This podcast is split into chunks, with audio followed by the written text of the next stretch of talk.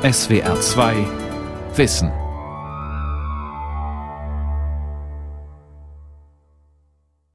Heute geht es um Emil und die Detektive und um das doppelte Lottchen, zwei Kinderbuchklassiker von Erich Kästner. Ein Gespräch im Literaturhaus Stuttgart mit der Schriftstellerin Ulrike Dresner und dem Autor und Dramaturgen John von Düffel vom 21. September 2018 aus der Reihe Klassiker der Schullektüre Extra. Am Mikrofon ist Anja Brockert.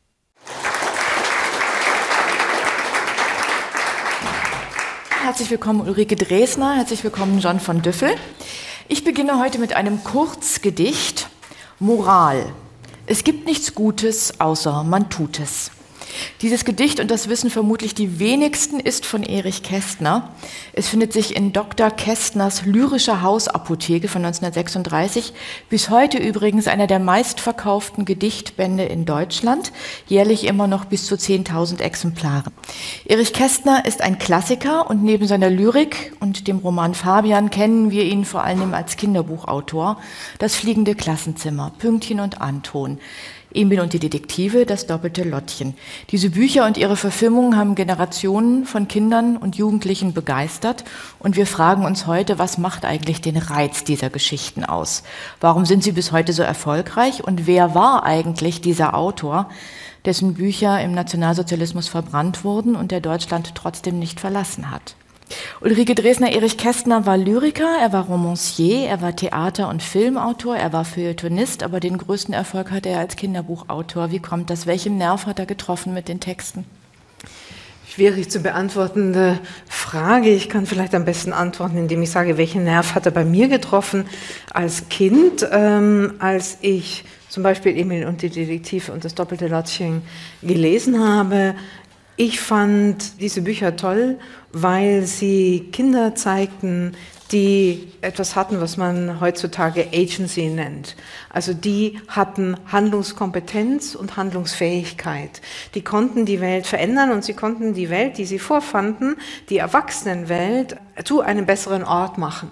Und sie konnten sich auch aus Verstrickungen und unglücklichen Situationen, wie eben zum Beispiel das doppelte Lottchen, die die Erwachsenen oder ihre Eltern für sie geschaffen hatten, wieder herauswinden. Und zwar nicht als Individuen und Einzelkämpfer, sondern also mindestens zu zweit im Doppelpack oder eben als Bande, so dass ich als Kind dann schon beschloss, was man dringend erfinden muss und braucht, ist, ich wollte immer ein Walkie-Talkie, damit man eben genau so sozial agieren kann und das wurde ja dann auch umgesetzt. Jetzt haben wir ein Handy. Also das war der Nerv. Der, der, der Nerv mhm. war eigentlich die Ermächtigung. John von Düffel, wie war es bei dir? Ich stelle mir mal so vor, der kleine John liegt auf dem Teppich in seinem Kinderzimmer und liest Emil und die Detektive und ist total gebannt und die Mutti ruft dann aus der Küche, John, es gibt Eierkuchen, komm doch bitte herunter. Und John antwortet dann so, nee du Mami, es ist gerade so spannend, ich brauche noch ein bisschen. So ungefähr war es so.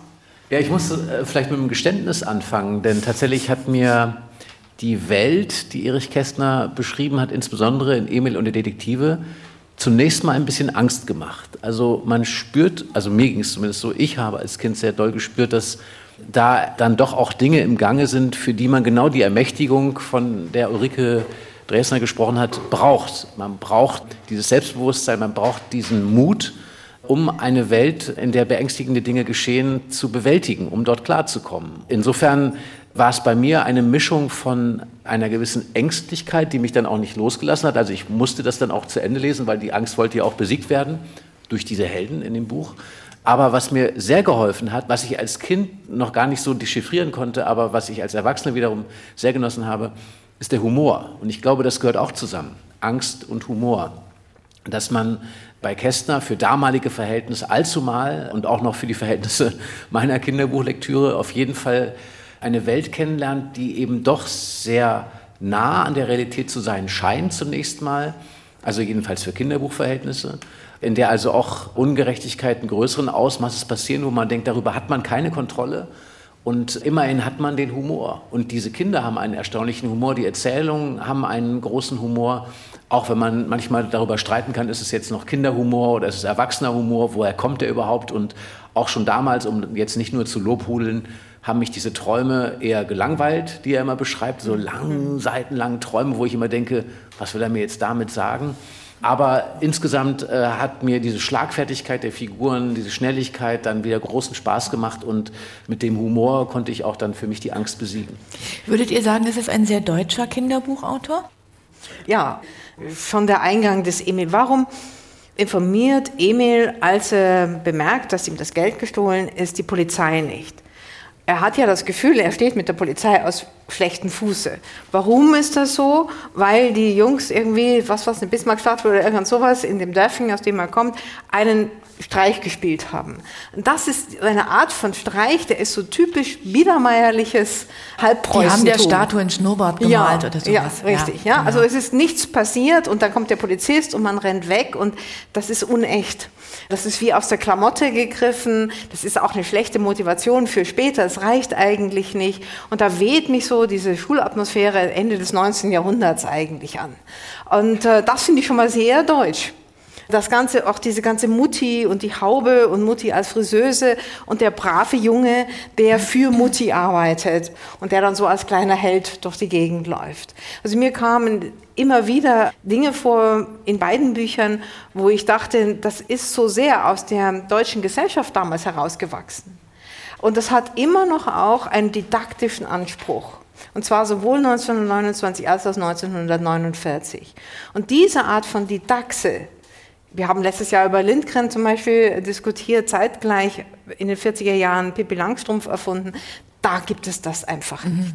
Das ist sehr pädagogisch, sehr durchsichtig pädagogisch und die Kinder sollen zu guten Menschen erzogen werden und kämpfen ja auch für das Gute in der Welt. Das sind aber gute deutsche Tugenden. Wobei, also das wird uns sicherlich äh, immer wieder begegnen, sozusagen die Frage nach dem Deutschen bei Erich Kästner. Auf der anderen Seite muss man auch sagen, dass wenn man jetzt von einer Lektüreerfahrung wie heute herkommt und er überall diese tollen Helden, großen Helden kennt, die in gewisser Weise, ich sage jetzt mal unter der Kinderbuchüberschrift cool laufen, ähm, da ist aus dieser Leseerfahrung drumherum von heute aus, also anachronistisch geguckt, so etwas, dass jemand so eine Mutter-Sohn-Beziehung beschreibt, dann auch wieder wohltuend. Und wenn man weiß, dass Erich Kästner eben selbst ein sehr enges Verhältnis zu seiner Mutter hat, die auch dann später als Friseuse gearbeitet hat und dass eben auch so ärmliche Verhältnisse beschrieben wird, da finde ich, man kann dann denken, es ist in einem erzieherischen Impuls geschrieben. Ich würde immer eher sagen, es ist vielleicht dann doch auch aus einer Nähe geschrieben.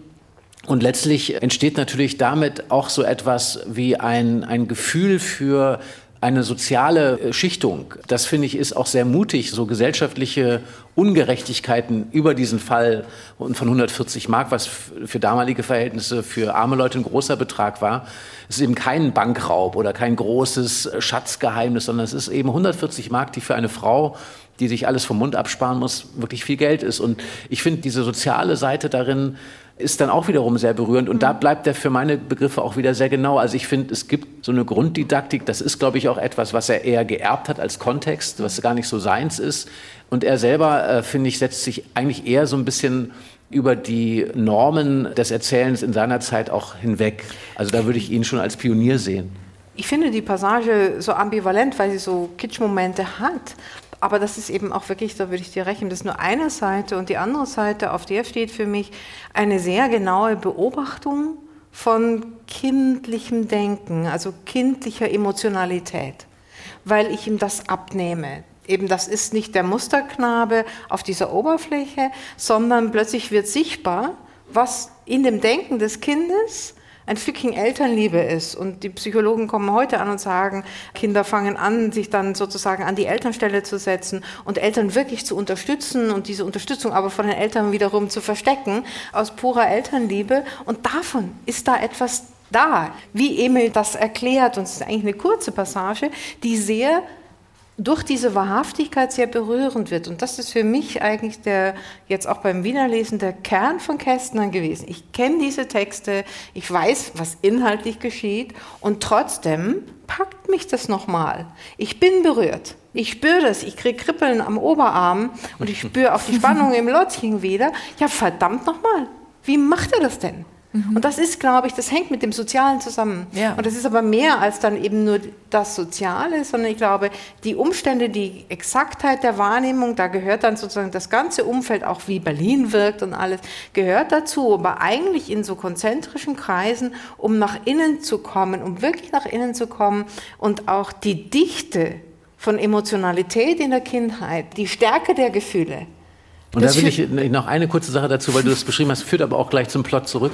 Dieses Gefühl, dass man gegenüber der Polizei ein schlechtes Gewissen haben muss. Ne? Das ist zum Beispiel etwas, was ich als Kind kannte. Also ich habe, entschuldigen Sie, das muss ich jetzt mal so sagen, nie das Gefühl gehabt, da steht mein Freund und Helfer, sondern ich habe immer das Gefühl gehabt, ich habe irgendwas ausgefressen und muss mich für irgendwas rechtfertigen. Ich hatte gegenüber der Polizei sozusagen von Geburt an ein schlechtes Gewissen. Das war für mich sozusagen die katholische Kirche, wenn man so will, in Grün. Und, ähm, und durch diesen lächerlichen Vorfall, den Ulrike kurz beschrieben hat, die klettern auf ein Denkmal und Emil malt irgendwie einem äh, Kaiser oder Bismarck, wem auch immer, ein, ein Schnurrbart an und wird dabei von einem Schupo beobachtet in Neustadt, was eine Kleinstadt ist. Und insofern also ist es die Polizei und nicht nur der Polizist, die ihn dabei beobachtet. Und dann hat er das Gefühl, ich kann mich an die Polizei nicht mehr wenden. Also diese Instanz für Gerechtigkeit, das Gewaltmonopol, da, da, da kann ich mich nicht mehr darauf verlassen. Und diese Tatsache, das ist ein lächerlicher Vorfall und er ist auch ein bisschen Feuerzangenbohlenmäßig beschrieben. Gleichzeitig aber ist es ganz wichtig, weil damit wird die eigentliche Instanz, die für Gerechtigkeit sorgen kann, aus der Welt genommen. Für ihn ist die nicht mehr erreichbar. Und das ist ein Motiv, was sich zum Beispiel dann auch bei Annette Blyton strukturell findet, dass die Polizei gar nicht mehr für Ordnung sorgt, dass die Erwachsenen diese Welt gar nicht unter Kontrolle haben, dass man sich an die Autoritäten, die Gerechtigkeit schaffen sollen, gar nicht mehr wenden kann. Also dass man wirklich in gewisser Weise auf sich allein gestellt ist. Und mit diesem Gefühl, das er jetzt hier in diesem Fall durch dieses schlechte Gewissen so begründet, was ich sehr gut nachvollziehen konnte, dadurch wird man als Kind auf sich zurückgeworfen und muss selber sehen, wie man klarkommt. Und dann hat er diese Etappe vor Berlin.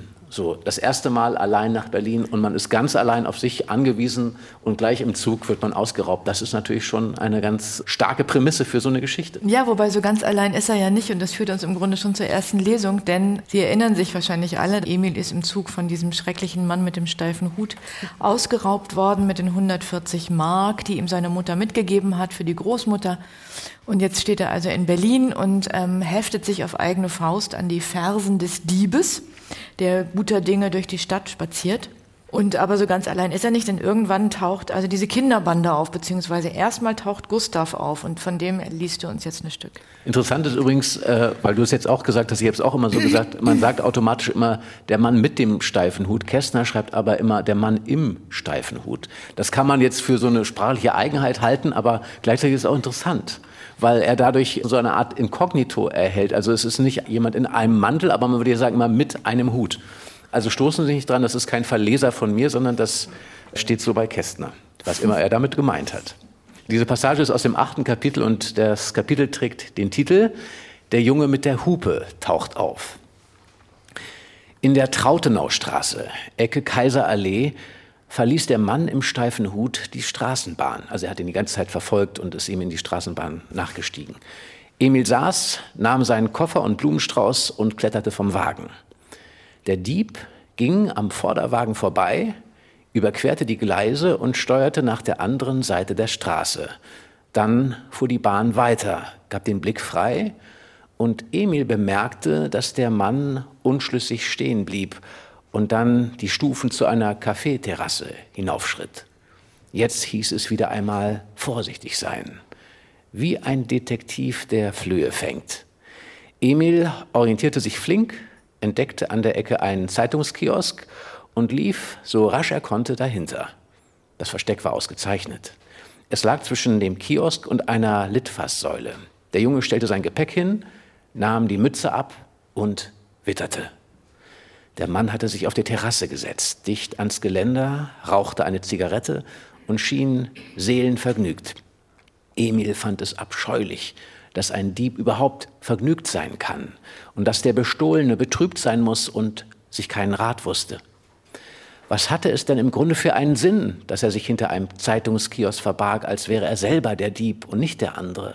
Was hatte es für einen Zweck, dass er wusste, der Mann säße im Café Josti an der Kaiserallee, tränke helles Bier und rauchte Zigaretten? Wenn der Kerl jetzt aufstand, konnte die Rennerei weitergehen. Blieb er aber, dann konnte Emil hinter dem Kiosk stehen, bis er einen langen grauen Bart kriegte. Es fehlte wirklich nur noch, dass ein Schupo angerückt kam und sagte, mein Sohn, du machst dich verdächtig, los, folg mir mal unauffällig, sonst muss ich dir leider Handschellen anlegen. Plötzlich hupte es dicht hinter Emil. Er sprang erschrocken zur Seite, fuhr herum und sah einen Jungen stehen, der ihn auslachte. Na Mensch, fall doch nicht gleich vom Stühlchen, sagte der Junge.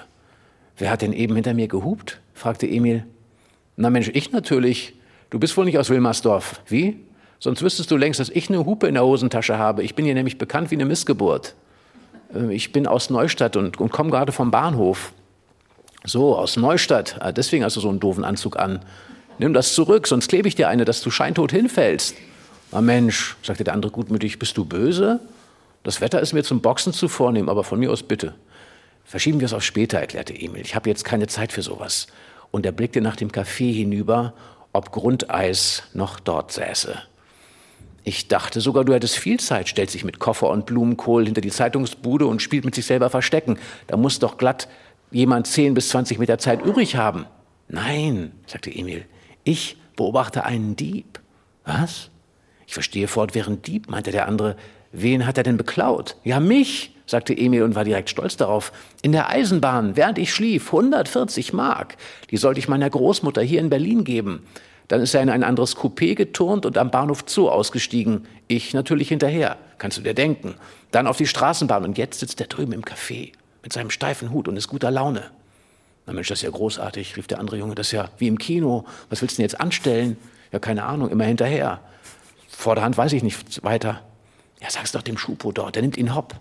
Ja, ich mag nicht. Ich habe bei uns in Neustadt was ausgefressen. Da sind sie vielleicht scharf auf mich. Und, und wenn ich, verstehe, Mensch.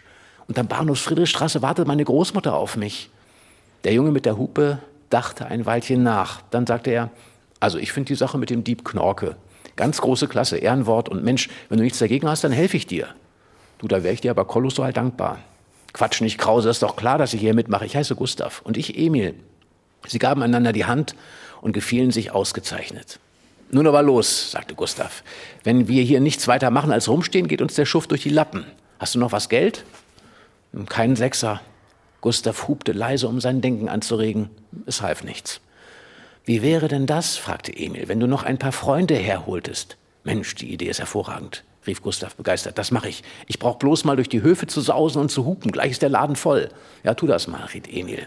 Aber komm bald wieder, sonst läuft der Kerl da drüben weg. Und da muss ich selbstverständlich hinterher. Ja, klar, Mensch, ich mach schnell, verlass dich drauf. Übrigens ist der Mausehaken da drüben im Café Josti, Eier im Glas und solche Sachen. Der bleibt noch eine Weile. Also Wiedersehen, Emil. Mensch, ich freue mich noch halb dämlich, das wird eine tolle Kiste. Und damit fegte er fort.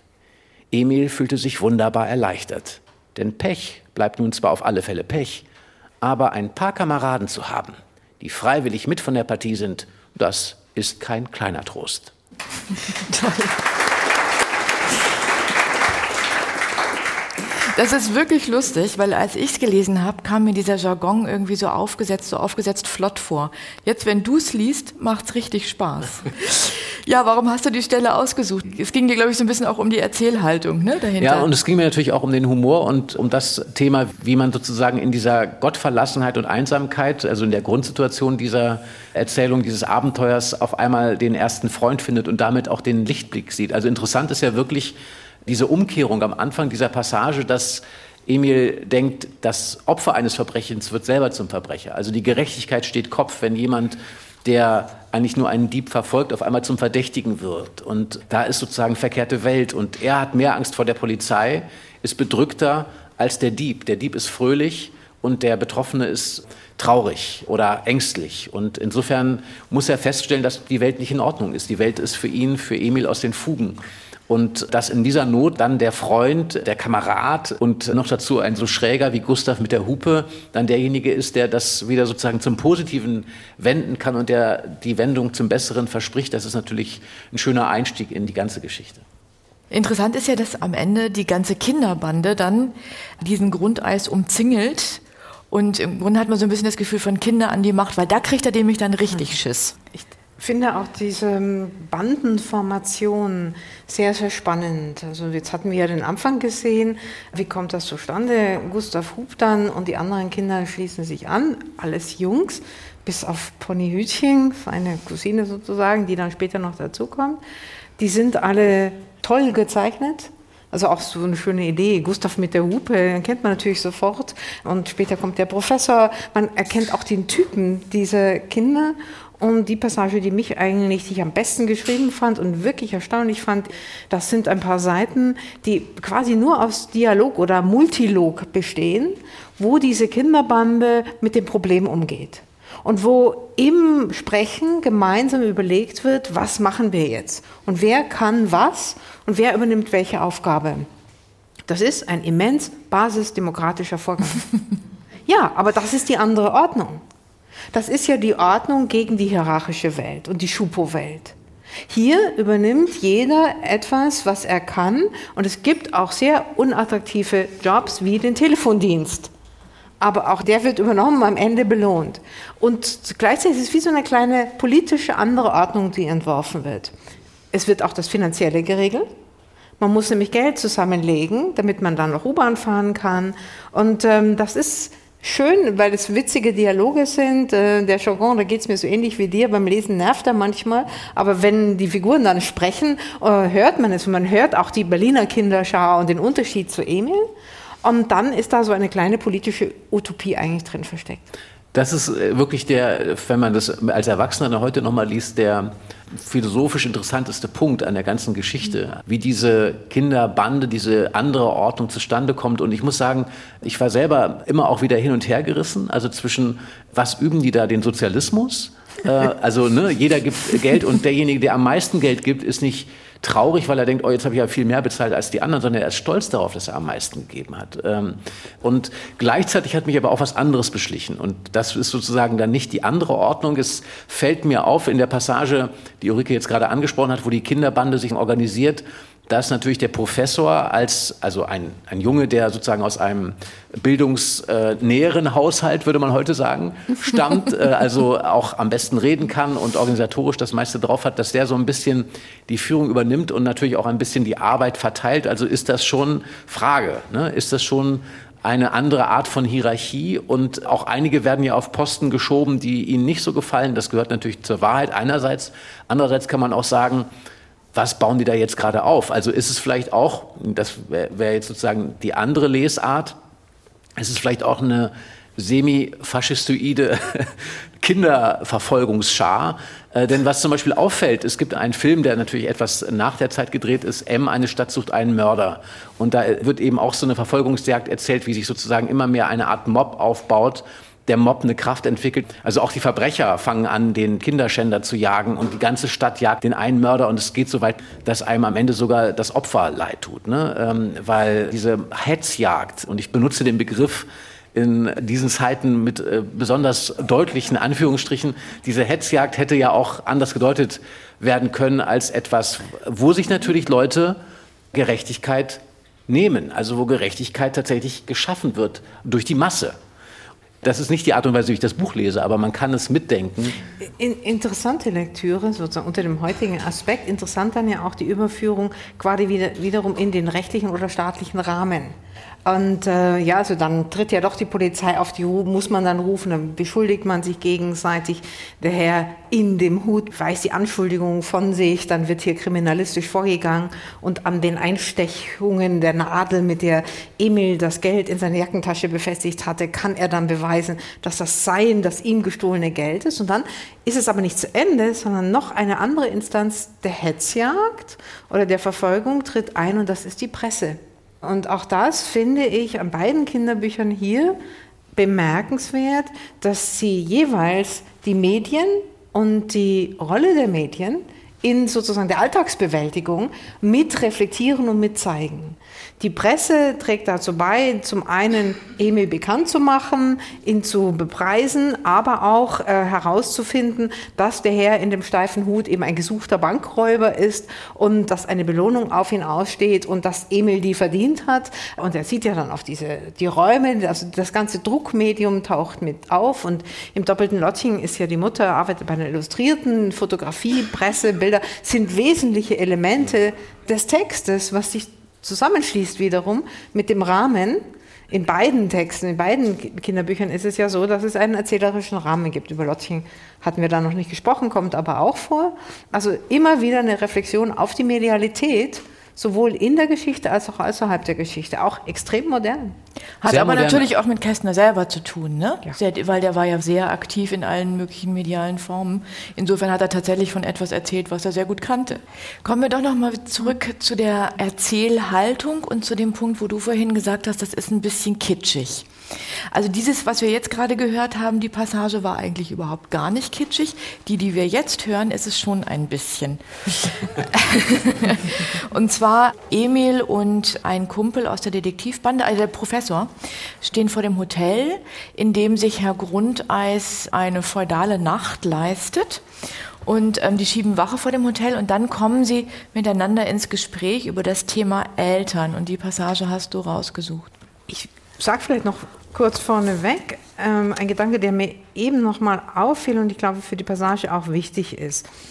Ähm, weil wir jetzt so dabei sind, den Emil so zu zerlegen in diese verschiedenen Momente, die er enthält, die vierte Macht, die politische Fragen, ohne dass der Text in irgendeiner Weise politisch sein möchte, der, die klassischen Strukturen von spannenden Plotentwürfen, es muss eine Verfolgung oder eine Verfolgungsjagd geben, die Kinderpsychologie, die da drin ist, der Jargon, die soziale Genauigkeit. Ich finde das so ein irres Beispiel eigentlich dafür, wie, wie ein Buch entsteht oder was ein Buch ist, wenn man das dagegen legt, wie wenn man Ratgeber befragen wollte, wie schreibt man ein erfolgreiches Kinderbuch. Es würde einem niemand, wirklich niemand raten, all diese Sachen miteinander zu verrühren und in ein Buch zu stecken. Und dazu gehört auch noch, was er auch noch mit reinsteckt, ist Märchen. Pures Märchen, Märchenstruktur. Ähm, als es eben hieß, da wird ein Junge von seiner Mutter mit einer Gabe in die große Stadt geschickt. Woran denke ich da? Rotkäppchen, gar keine Frage. Und dann auch am Ende die Anerkennung des kleinen Dienstag. Wer macht das? Die Na, die Oma. Da sind die Märchenstrukturen auch noch dabei. Und zwar das deutsche Hausmärchen. Und ähm, jetzt kommen wir aber zu einer Stelle, die in diese Märchenstrukturen eingebaut ist, aber doch etwas anderes besticht, nämlich ihre genaue Beobachtung von Jungs. Der Professor und Emil traten vors Tor und erzählten sich von ihren Lehrern. Dann erklärte der Professor dem anderen die verschiedenen in- und ausländischen Automarken, die vorbeifuhren, bis Emil ein bisschen Bescheid wusste. Und dann aßen sie gemeinsam eine Stulle. Es war schon dunkel geworden. Überall flammten Lichtreklamen auf. Die Hochbahn donnerte vorüber. Die Untergrundbahn dröhnte. Straßenbahnen und Autobusse, Autos und Fahrräder vollführten ein tolles Konzert.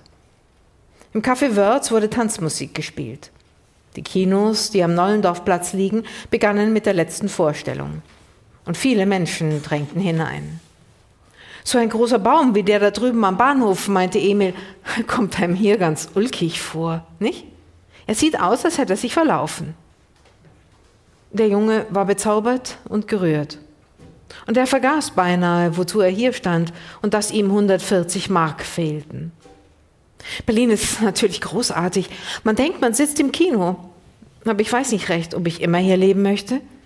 In Neustadt haben wir den Obermarkt und den Niedermarkt und den Bahnhofsplatz und die Spielplätze am Fluss und im Amselpark. Das ist alles.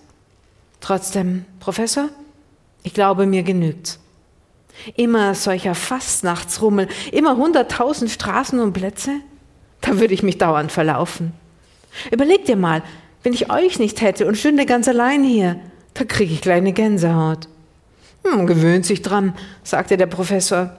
Ich hielt es wahrscheinlich wieder nicht in Neustadt aus mit drei Plätzen und dem Amselpark. Man gewöhnt sich dran, sagte Emil. Aber schön ist Berlin, keine Frage, Professor, wunderschön. Ist deine Mutter eigentlich sehr streng? fragte der Berliner Junge. Meine Mutter? fragte Emil. Aber keine Spur. Sie erlaubt mir alles, aber ich tu's nicht. Verstehst du? Nein, erklärte der Professor offen. Das verstehe ich nicht. So? Also pass mal auf. Habt ihr viel Geld? Das weiß ich nicht. Wir sprechen zu Hause wenig darüber. Ich glaube, wenn man zu Hause wenig über Geld spricht, hat man viel von der Sorte. Der Professor dachte einen Moment nach und sagte, ist schon möglich. Siehst du? Wir sprechen oft darüber, meine Mutter und ich. Wir haben eben wenig. Und sie muss fortwährend verdienen und trotzdem reicht es an keiner Ecke. Aber wenn wir einen Klassenausflug machen, gibt mir meine Mutter genauso viel Geld mit, wie die anderen Jungen kriegen. Manchmal sogar noch mehr. Wie kann sie das denn? Das weiß ich nicht. Aber sie kann's. Und da bringe ich dann eben die Hälfte wieder mit.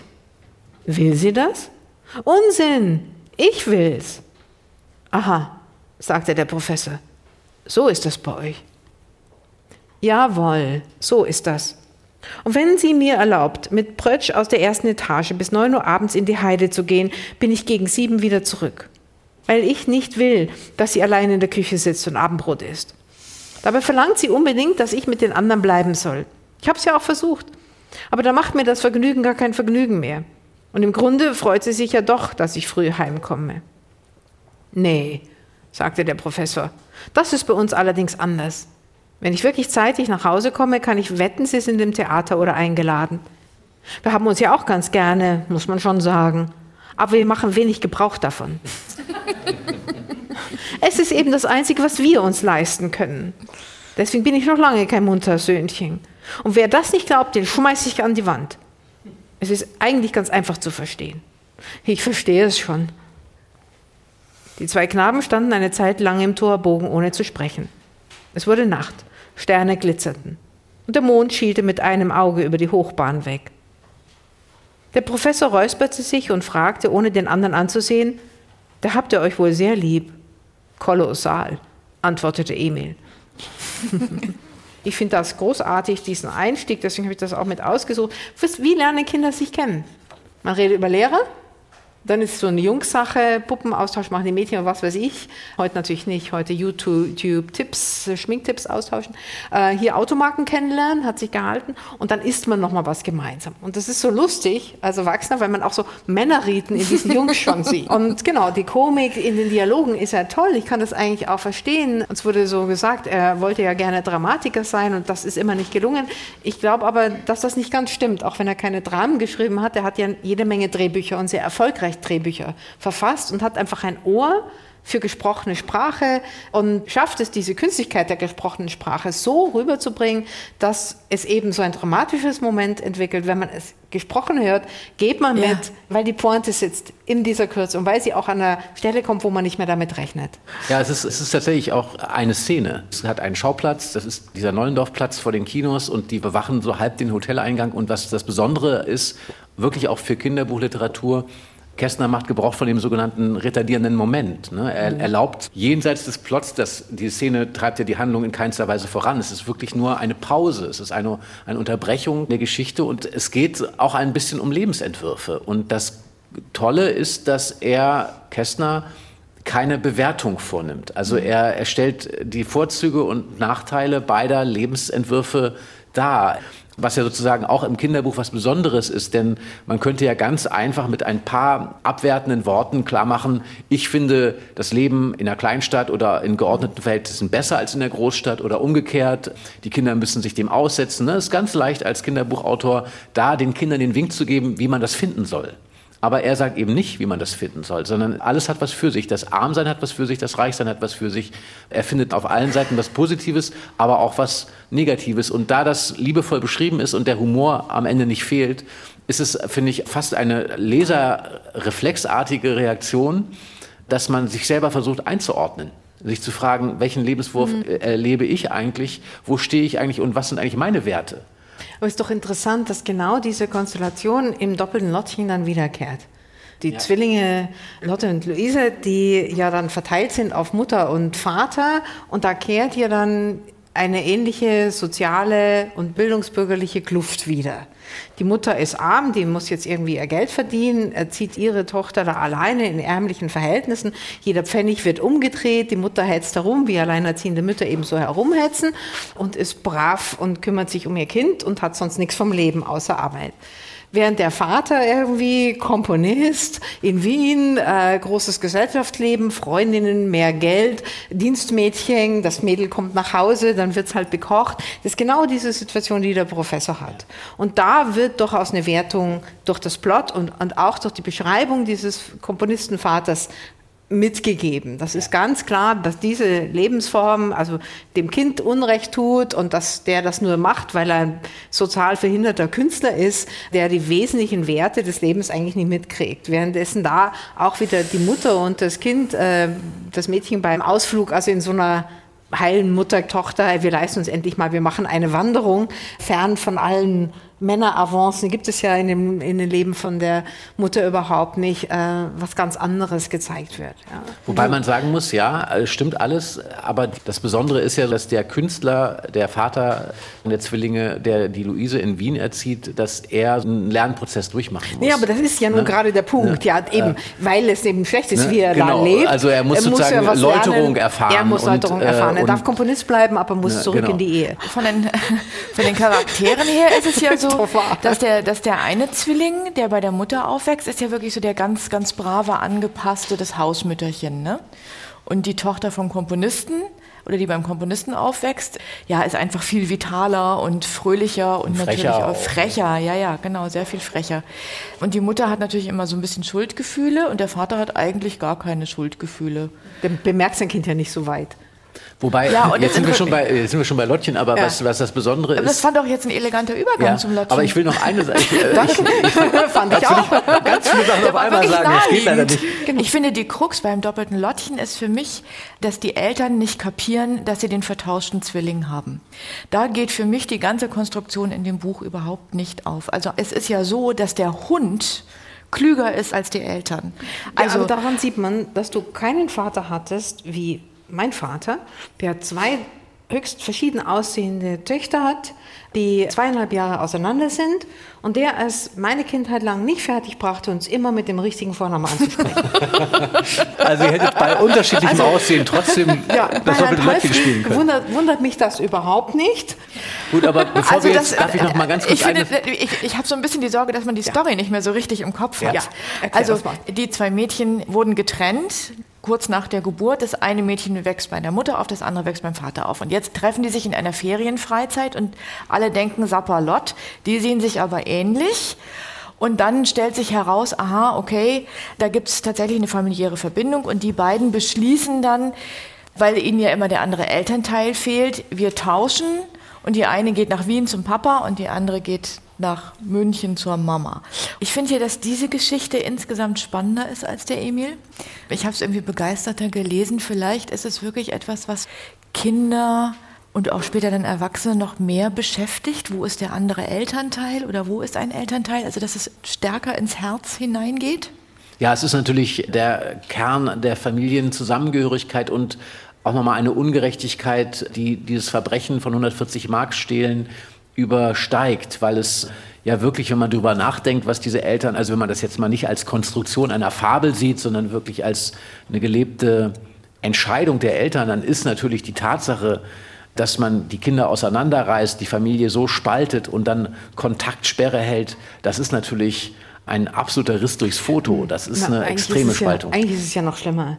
Es ist ja massiver Betrug an diesen Kindern, weil sie gar nicht wissen, dass sie überhaupt ein Zwillingsgefisterkind haben. Ja. Ja, sie sind ja nicht nur auseinandergerissen, sondern es werden, sie werden ja richtig aktiv betrogen um eine wesentliche Zweisamkeit. Und ich finde auch, dass ein bewegendes oder auf andere Weise mich berührendes, tiefer berührendes Buch als den Emil, weil der Emil eine, der hat eine sehr einfache Struktur und ist eigentlich Action getragen. Und es gibt ein bisschen Innenwelt. Hier ist die Struktur genau andersherum.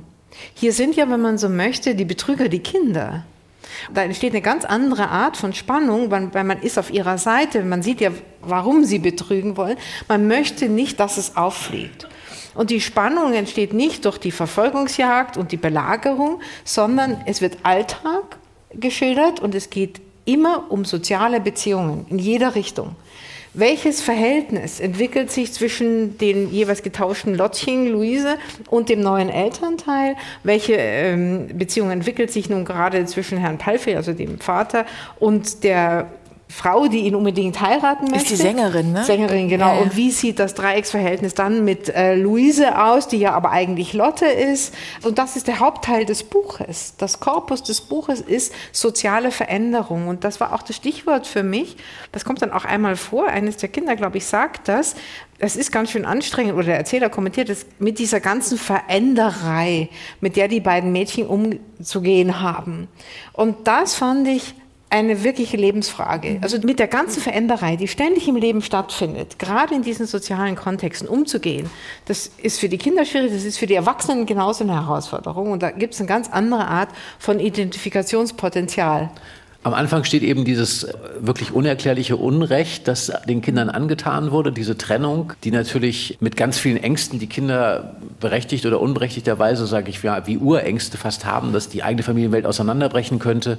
Und was vielleicht auch nochmal bemerkenswert ist, nachdem ist die Art und Weise, wie sich das Agens, diese Handlungsmacht äh, der Kinder eben äh, sehr spielerisch darstellt. Also das Ganze könnte ja auch wirklich eine Tragödie sein. Und da greift wieder der berühmte Kästnersche Schalk oder Humor, wenn man so möchte, dass er natürlich daraus ein, ein virtuoses, turbulentes Spiel auch macht. Also indem er natürlich die Charaktere sehr kontrastreich anlegt. Äh, die beiden Mädchen sind, obwohl Zwillinge, in ihrem Wesen, in ihrem Temperament grundverschieden. Und durch diese Kontrastwirkung entsteht natürlich eine hohe Fallhöhe für das Spiel der beiden. Also man muss nicht sich selbst nochmal spielen. Es ist nicht das direkte eins zu eins alter Ego, sondern es ist eben man selber, aber gleichzeitig eine ganz andere Person. Dadurch wird die spielerische Herausforderung so groß. Und dadurch hat man natürlich auch immer den Spaß und gleichzeitig die Angst, oh Gott, jetzt machen sie einen Fehler oder jetzt wird es gleich entdeckt. Ich möchte aufgreifen, was du nochmal zu der Komik gesagt hast. Kästner typische Wendung, es dann sozusagen aufzufangen, keine Tragödie zur Entwicklung, sondern eine Komödie. Er hat ja auch einmal ähm, dieses Plot Drei Männer im Schnee entwickelt, erstmal als Prosatext sehr tragisch, im Film dann der komödiantische Aspekt, sehr viel erfolgreicher, sehr viel überzeugender. Und was mir daran gefällt, gerade auch hier im doppelten Lottchen, ist, dass er da vor sich selbst nicht Halt macht.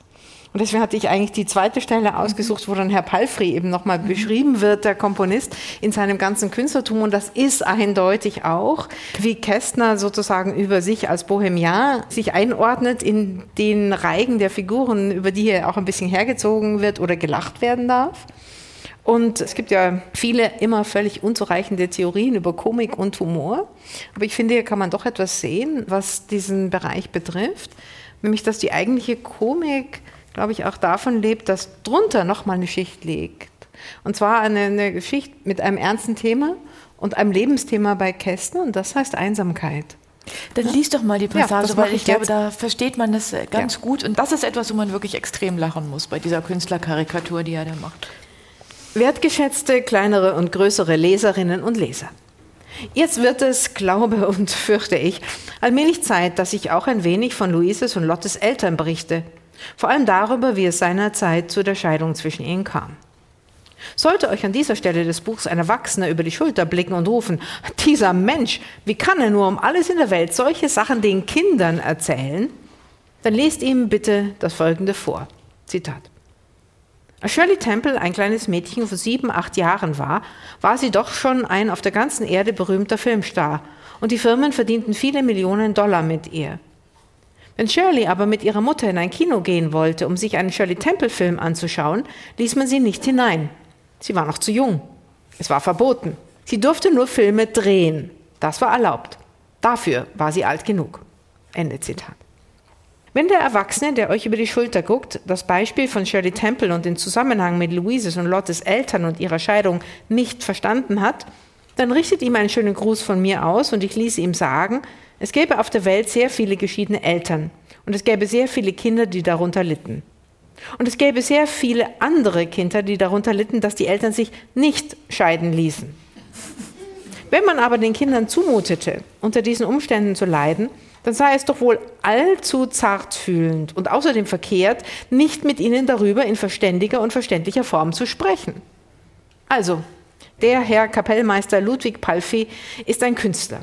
Und Künstler sind bekanntlich seltsame Lebewesen. Er trägt zwar keine Kalabreser und keine flatternden Krawatten, im Gegenteil, er ist ganz manierlich gekleidet, sauber und beinahe elegant. Aber sein Innenleben, das ist kompliziert. Oh, sein Innenleben, das hat es in sich.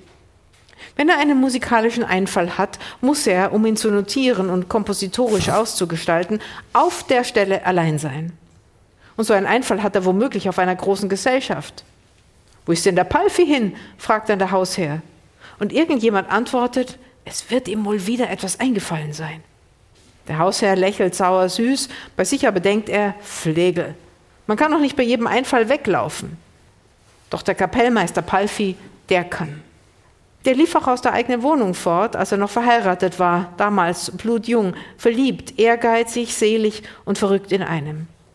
Und als dann gar die kleinen Zwillinge in der Wohnung Tag und Nacht krähten und die Wiener Philharmoniker sein erstes Klavierkonzert uraufführten, da ließ er einfach den Flügel abholen und in ein Atelier am Ring bringen, das er in seiner künstlerischen Verzweiflung gemietet hatte.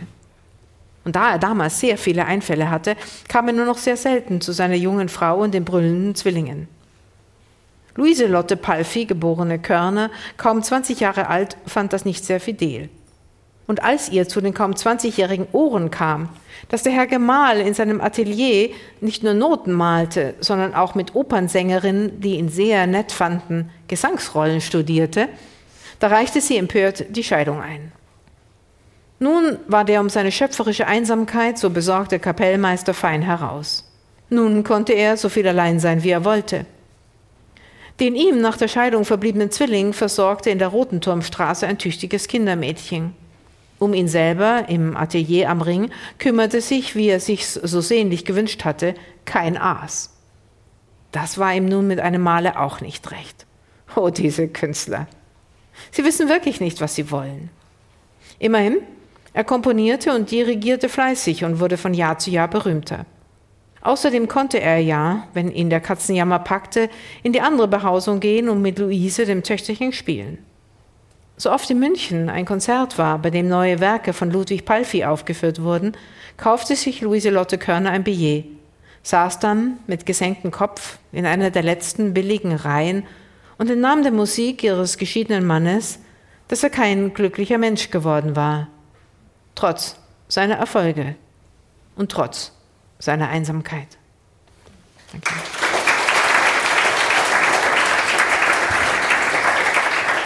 Ja, es ist natürlich, äh, es ist ein scherzhaftes, selbstironisches Künstlerporträt. Auf der anderen Seite ging mir natürlich unfreiwillig die Frage durch den Kopf, welcher Scheidungsrichter spricht einem solchen Mann nach dem Motto, ihr habt ja zwei, dann teilt dich doch. Also welcher komische Salomon hat da gesessen und diesem Mann das Sorgerecht für das eine Kind übertragen, weil eigentlich hätte die Mutter natürlich in heutigen äh, Verhältnissen wahrscheinlich beide Kinder bekommen müssen. Dann hätte die Geschichte leider nicht so gut funktioniert. Ja, aber das ist interessant, weil du so eine Frage nach dem Realismus stellst und ich glaube, dass die hier bei dem Lottchen auch nochmal auf so einer Grenze angesiedelt ist. Wir hatten ja, und ich hatte vorhin gesagt, der Emil hat schon so märchenhafte Züge und das hat das doppelte Lottchen in gewisser Weise auch. Und Kästner war da dann eigentlich hin und her gerissen, als es 49 erschien, gerade was diesen Punkt betrifft. Das wurde ja vorhin erwähnt, das doppelte Lottchen geht zurück auf eine Plotidee, eine Handlungsidee aus dem Jahr 42. Kästner mit Schreibverbot belegt, sitzt da, schreibt für die Schublade, denkt daran, nach der Nazizeit einen großen Roman über diese Zeit zu schreiben. Er muss ja aber auch von was leben, dafür ein halbes Jahr dann unter einem Pseudonym mitschreiben an einem Drehbuch und hat sozusagen in diesem Zusammenhang das doppelte Lottchen entwickelt und dann schreibt er das 48 zu Ende und schreibt auch ein Vorwort zu diesem Buch. In diesem Vorwort geht es um Mutter-Kind oder und Eltern-Kind-Verhältnisse zu der Zeit, nämlich 48. Und in dem Vorwort beschreibt er, wie er 48 in München zu seinem Tennisplatz geht. Der Bohemian, der Künstler, spielt natürlich Tennis. Und wie er da durch die Schutthalden geht und Kindern dabei zuhört, wie sie in diesem Jahr Mutter-Kind spielen oder Eltern-Kind. Ja, die Mutter ist alleinerziehend, weil der Vater verschollen ist oder tot ist. Niemand hat Geld. Die ganze Kriegssituation spiegelt sich in dem, was er da sieht. Dieses Vorwort wurde nie mit abgedruckt. Es war einfach zu viel für das Lottchen. Auf der anderen Seite sollten wir vielleicht ein kurzes Wort darüber verlieren, diese tollen Illustrationen von Walter Trier, ja, die ja einfach die Kästner Bücher mit begleiten. Auch meine Tochter heute findet also diese Illustration zum Beispiel super auf diesem Cover. Trier hat auch das doppelte Lottchen illustriert und da war Kästner unglücklich. Das ist ihm zu süßig geraten. Und eigentlich hat er sich bemüht, sozusagen, er hat eine, ein Plot entwickelt, das so Märchenstrukturen aufweist und war damit dann aber sieben Jahre und nach dem Kriegsende nicht mehr wirklich zufrieden, entkam ihm aber auch nicht. Das Vorwort wurde gestrichen, die Geschichte wurde eigentlich ins Märchenhafte verschoben und hat er ja auch wenn man das liest, man denkt sich, das ist 49 erschienen, das kann doch nicht sein. Spürst du keinerlei Nachkriegszeit Nein, nicht nur das, es, es gibt wieder, drin? Nein, es gibt Widersprüche. Die Kinder wurden vor zehn Jahren getrennt, das war das Jahr 39. In der Zeit, in der diese Eltern in München und Wien lebten, hätte ein Zweiter Weltkrieg stattfinden müssen. Davon gibt es nichts. Das ist ein Buch, in dem kein Zweiter Weltkrieg stattgefunden hat. Das nenne ich Märchenstruktur. Und das ist natürlich gerade bei dem Einstieg äh, nochmal an den denkend, äh, was du vorgelesen hast, immer die große Frage, eigentlich äh, muss man ja sagen, was das Verhältnis von Wunsch und Wirklichkeit angeht, mhm. ist Kästner in der Kinderbuchliteratur ein Revolutionär. Er hat mehr Wirklichkeit, mehr soziale Wahrheit in Bücher einfließen lassen als jeder andere zu seiner Zeit, zumindest im deutschsprachigen Raum. Aber natürlich gibt es deswegen ja auch diese Einlassung, die du vorgelesen hast, mit der Scheidung und der Erwachsene guckt dem Kind, das das Buch liest, über die Schulter und sagt, sag mal, was, was schreibt der hier? Über Scheidungsgründe, über Eltern, die sich trennen. Ne? Also mhm. will man den Kindern die letzte Illusion rauben nach dem Motto und der besorgte Didakt äh, guckt darüber nach dem Motto, nimmt das die Seele eines Kindes möglicherweise Schaden durch diese Geschichte. Ne? Das ist ja sozusagen der geheime Nebenadressat dieser Passage. Deswegen diese Shirley-Temple-Geschichte und was dürfen Kinder wissen, was dürfen sie nicht wissen. Aber in der Balance zwischen Wunsch und Wirklichkeit hat Kästner tatsächlich die Kriegswirklichkeit aus meiner Sicht sehr ausgeblendet und er hat die Märchenfolie, von der Ulrike schon oft gesprochen hat, drüber gelegt und das kriegt seine maximale Ausdrücklichkeit in der Szene, wiederum eine echte Szene, wo Lotte als Luise verkleidet, als die Tochter des Komponisten verkleidet, in der Loge der Oper sitzt und mitbekommt, wie der Vater eine Oper dirigiert. Und zwar keine andere als Hänsel und Gretel. Und diese Hänsel- und Gretel-Folie legt sich gewissermaßen über diese Geschichte, weil die Kinder, in dem Fall Lotte, äh, äh, anhand dieser Geschichte über ihre eigenen Eltern nachdenkt. Warum haben die uns getrennt? Warum haben sie uns gewissermaßen aus dem Kindheitsparadies vertrieben? Es gab ja keine finanzielle Not. Weshalb wurden wir gewissermaßen verstoßen? Und es gibt in der Geschichte auch eine Hexe, die darf natürlich nicht mhm. unerwähnt bleiben, Irene Gerlach, Tochter eines großen Restaurantbesitzers des Imperial, äh, bei dem äh, Palfi immer ist. Und die hat sich eben diesen Künstler ausgesucht und sie sitzt dann eben auch in der Loge und bietet Lotte Pralinen an, nach dem Motto Knusper, Knusper, Knäuschen. Ne? Also insofern legt er auch nochmal um diese Scheidungsdramatik, die für Kinder ja wirklich sehr beängstigend und für jeden Menschen, also auch für die beteiligten Eltern äh, beängstigend ist, äh, legt er sozusagen so eine Märchenfolie drunter, damit man dieses Ganze auch nochmal anders lesen kann, eben auch ein bisschen märchenhaft lesen kann. Und ich glaube, was das die deutlichste Spur des Zweiten Weltkriegs ist, das heile Weltbedürfnis, mhm. was aus dem Buch spricht. Ich finde dieses Buch insgesamt versierter erzählt. Das ist zum Beispiel der Hänsel und Gretel Verweis. Ähm, es gibt auch vorher schon in dem Ferienlager einen Verweis, da bekommt ein Kind eine Postkarte über die Scheidung. Auch der Traum, die Traumerzählung sitzt eigentlich besser als im mhm. Emil. Mhm. Also ich finde, es ist wirklich auch das besser oder gereifter erzählte Buch. Ja, der Emil ist ja ein Erstling sozusagen. Genau. Ja, also jetzt abgesehen von der Lyrik. Und da sind schon noch mal 20 Jahre Schreiberfahrung auch mit eingeflossen, das sicher. Was mir jetzt nochmal aufgefallen ist, dass doch beide Bücher relativ zeitverhaftet sind. Also beim Emil, da gibt es noch die Pferdedroschen, dann gibt es den Wachtmeister, da gibt es Kohletender. Im Lottchen heißen die Kinder Trude und tragen Schürzen und es gibt Klatschbasen und Zieraffen und so weiter. Ist das für Kinder heute eigentlich nicht störend? Was meint ihr? Ich finde für Kinder, also aus meiner auch Erfahrung, ich habe wirklich Lotte äh, mehrmals vorgelesen, ist das eigentlich kein Problem. Äh, man denkt immer, man müsste sozusagen da eine Art Konzession machen an die heutige Welt- und Spracherfahrung. Gleichzeitig merkt man aber, dass wenn das Herz angesprochen ist, dann pulsiert so ein Buch auch über etwas antiquierte Ausdrucksweisen oder Wörter, die man heute nicht mehr kennt, hinweg. Und es macht also den Kindern sogar Spaß, dass manchmal mhm. Wörter vorkommen, die ein bisschen fremder oder altmodischer oder aus der Zeit gefallener sind. Also da würde ich sagen, die Geschichte hat ja ihre eigene Einfachheit, die hat eine unmittelbare Ansprache an jeden emotionalen Leser, erwischt ganz, ganz viele Ängste und Träume von Kindern, dass die Welt wieder heil werden möge, dass die Eltern sich lieb haben. Das sind so große, elementare Sehnsüchte und Träume, dass eigentlich es schön ist, wie ich finde, dass die Sprache ein bisschen einen anderen Horizont hat. Erich Kästner bleibt ein Klassiker. Sie haben es gemerkt. Lektüre-Empfehlung für Ihre Kinder und für Sie selber. Schauen Sie wieder rein, es macht Spaß zu lesen. Vielen Dank, Ulrike Dresner und John van Düffel.